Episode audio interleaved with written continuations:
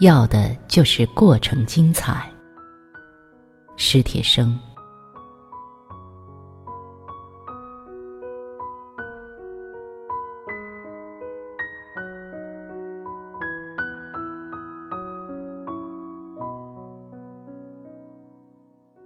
降生在什么地方，相当重要。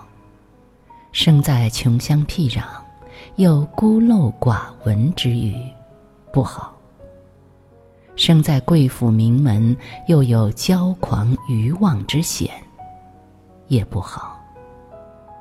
生在一个介于此二者之间的位置上，怎么样？嗯，可能不错。这样的位置好虽好。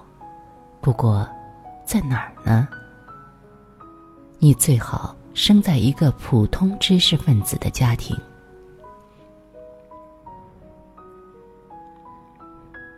一个人长大了，若不能怀恋自己的童年，当是莫大的缺憾。你应该有一大群来自不同家庭的男孩和女孩做你的朋友。你跟他们。一块认真的吵架，并且翻脸，然后一块哭着和好如初。你的母亲也要有知识，但不要像你父亲那样关心书胜过关心你；也不要像某些愚蠢的知识妇女，料想自己功名难就，便把一腔希望全赌在了儿女身上。生了个女孩，就盼她将来是个居里夫人；养了个男娃，就以为是养了个小贝多芬。在你两三岁的时候，你就光是玩儿，别急着背诵唐诗三百首和弄通百位数以内的加减法。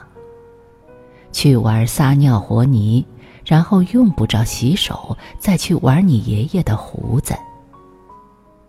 到四五岁的时候，你还是玩儿，在你母亲的皮鞋上钻几个洞，看看会有什么效果；往你的父亲的录音机里撒把沙子，听听声音会不会更奇妙。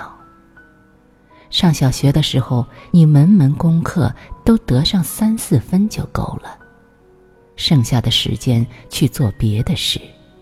以便让你父母有机会给人家赔几块玻璃。一上中学，尤其一上高中，所有的熟人都对你刮目相看，各种奖啊，并不构成你的好运。你的好运是你其实并没花太多时间在功课上。你爱好广泛，若癫若狂。接下来。你到了恋爱的季节。这时，你正在一所名牌大学里读书，读得出色，各种奖呀奖呀，又闹着找你。你的动静、坐卧、举手投足，都留意着男子汉的光彩。明显的，追逐你的和不露声色的爱慕着你的姑娘们，已是成群结队。但你一向只是婉言而真诚的拒绝，善意而巧妙的逃避，弄得一些自命不凡的姑娘们委屈的流泪。有一天，你在运动场上正放松的慢跑，你忽然看见一个陌生的姑娘也在慢跑，她的健美一点儿不亚于你。她修长的双腿和矫洁的步伐，一点儿不亚于你。生命对他的宠爱，青春对他的慷慨，这些绝不亚于你。而他根本没有发现你，他顾自跑着，目不斜视，仿佛除了他和他的美丽，这世界上并不存在其他东西，甚至连他和他的美丽。他也不曾留意，只是任其随意流淌，任其自然的涌荡。而你却被她的美丽和自信震慑了，被他的优雅和茁壮惊呆了。你被他的倏然降临搞得心恍神惚、手足无措。你在他周围不露声色的卖弄你的千般技巧、万种本事，终于引起了他的注意。你又在朋友家里和他一起吃过一次午饭。你们认识了，谈了很多，谈得融洽而且热烈。此后不是你去找他，就是他来找你。春夏秋冬。春夏秋冬，总之你们终成眷属。也许你已经注意到了，我忽然有了一点疑虑：你能在一场如此称心、如此顺利、如此圆满的爱情和婚姻中饱尝幸福吗？会不会因为圆满而阻塞了渴望？而限制了想象，而丧失了激情，从而在以后漫长的岁月中遵从一种生理程序，心路却已荒芜，继而是麻木。会不会？会不会是这样？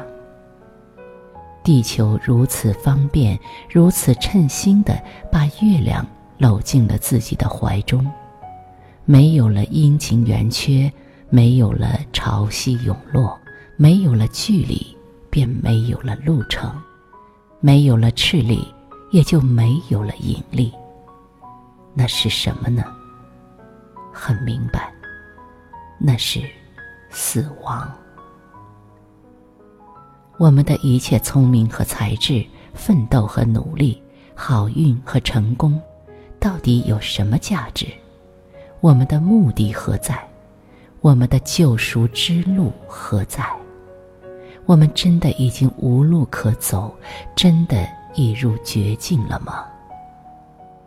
是的，我们已入绝境。现在我们只占着一项便宜，那就是死神还没驾到，我们还有时间想想对付绝境的办法。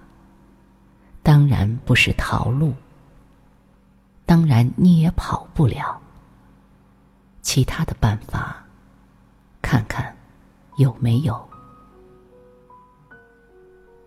过程？对，过程，只剩了过程。对付绝境的办法只剩它了。事实上，你唯一具有的，就是过程。不信，你可以慢慢想一想，什么光荣呀、伟大呀、天才呀、壮烈呀、博学呀，这个呀、那个呀，都不行，都不是绝境的对手。只要你最关心的是目的，而不是过程，你无论怎样都得堕入绝境。过程的精彩是无法被剥夺的。因为死神也无法将一个精彩的过程变成不精彩的过程。对，生命的意义就在于你能创造这过程的美好与精彩，生命的价值就在你能够镇静而又激动的欣赏这过程的美丽与悲壮。